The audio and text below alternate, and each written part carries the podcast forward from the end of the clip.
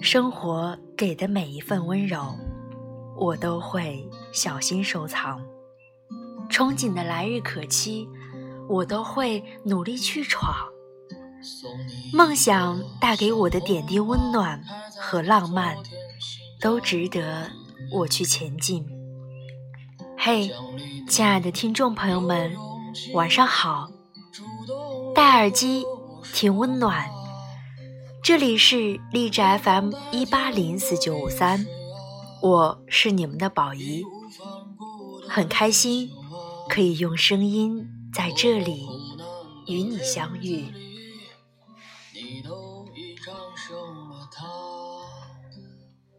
我初中的音乐老师是个刺儿头，抽烟喝酒烫头，还跑到教导主任办公室骂过架，以至于我们一致的认为他一定是后台极硬才当上了老师。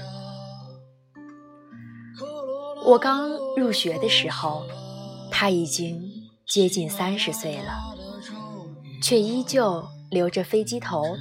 胡子拉碴，穿着花花绿绿的衬衫，每天背着吉他在学校走来走去，就一副天不怕地不怕的样子。有人问：“你这样找不到女朋友怎么办？”他说：“你管呢？我就算一辈子不结婚，也和你无关。”音乐教室是一个破旧的小房子，里面放着吉他、钢琴和一堆乐谱，当然也兼做他的办公室。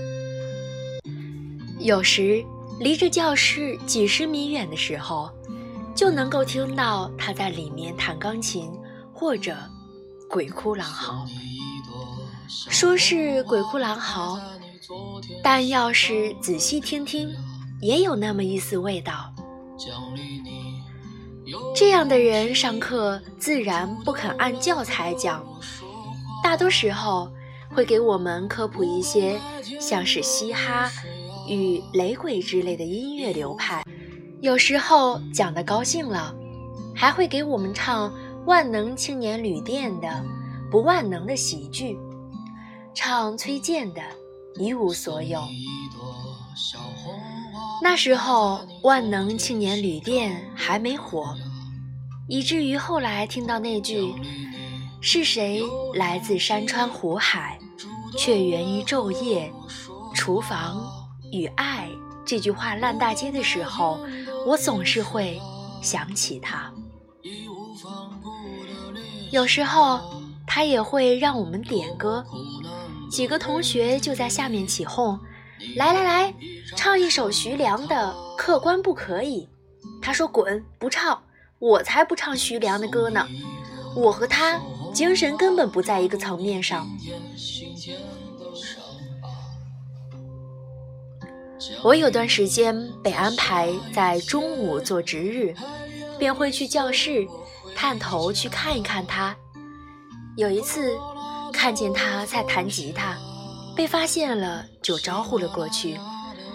他打量了我一下，歪头问道：“你干啥呢？”我看着他手中的吉他说：“我也会弹。”他笑着把吉他递给我：“那你弹弹看。”我就弹了一首许嵩的《认错》。你弹着什么玩意儿？他一把抢过去，然后。自顾自地弹了一首《挪威的森林》，我想反驳他弹的是什么玩意儿，却始终没有开口，好像确实唱的比我好那么一点点。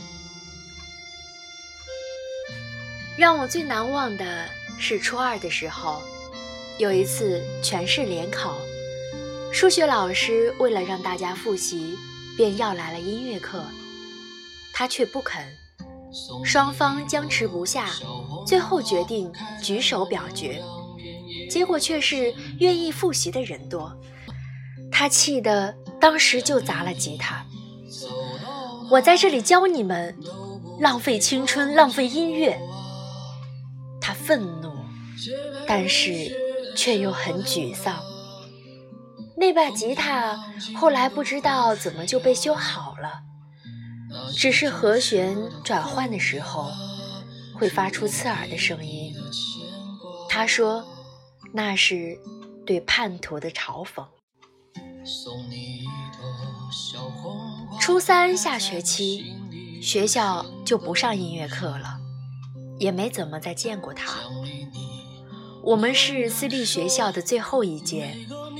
他也不用给低年级上课，只有偶尔路过音乐教室，还能听见他在唱歌。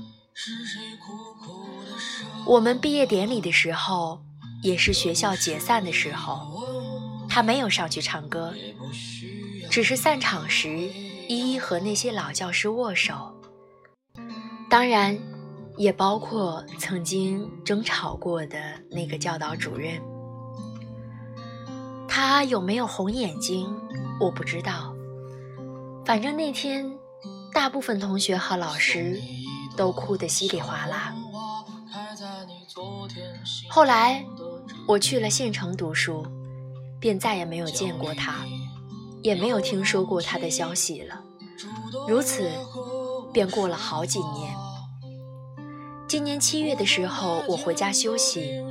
联系了几个初中同学聚餐，谈及初中时的铁事，才知道他几年前生了一场病，后来就不当老师了，也不玩音乐了，投资了两个服装店，开了一家小超市，正好在我回家的路上，生意好像还很好。偶尔路过那家超市的时候，我会往里头瞅瞅，看到他穿个背心儿坐在里面，显然是胖了，头发好像也稀疏了不少。店里面放着这两年的流行歌，他嗑着瓜子儿，抱着一个胖乎乎的小孩，正在看着我的前半生。我进去买了瓶饮料，他却没有认出我。付了钱之后，我没有说话，默默地走出了超市。我是什么时候认识到岁月的残忍呢？大概是回忆起他当年在阳光下弹吉他、唱歌时自在的样子吧。那时候的他，是真的很帅，那么贵的吉他也说砸就砸。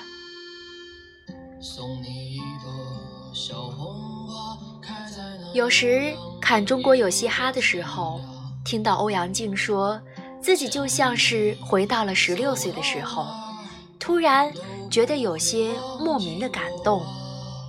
大概每一个叛逆的少年，最终都会与自己、与世界。讲和，只是不是每个人都有机会去捡起十六岁时的热血了。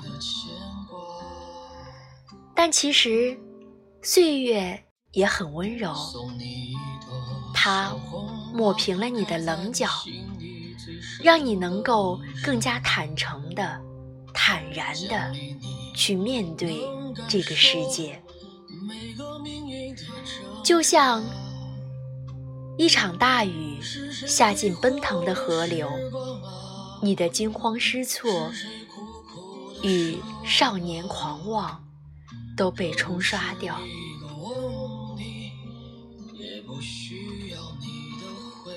所有的兵荒马乱，或许都会在岁月里慢慢的溶解掉，只是。时间的早晚而已吧。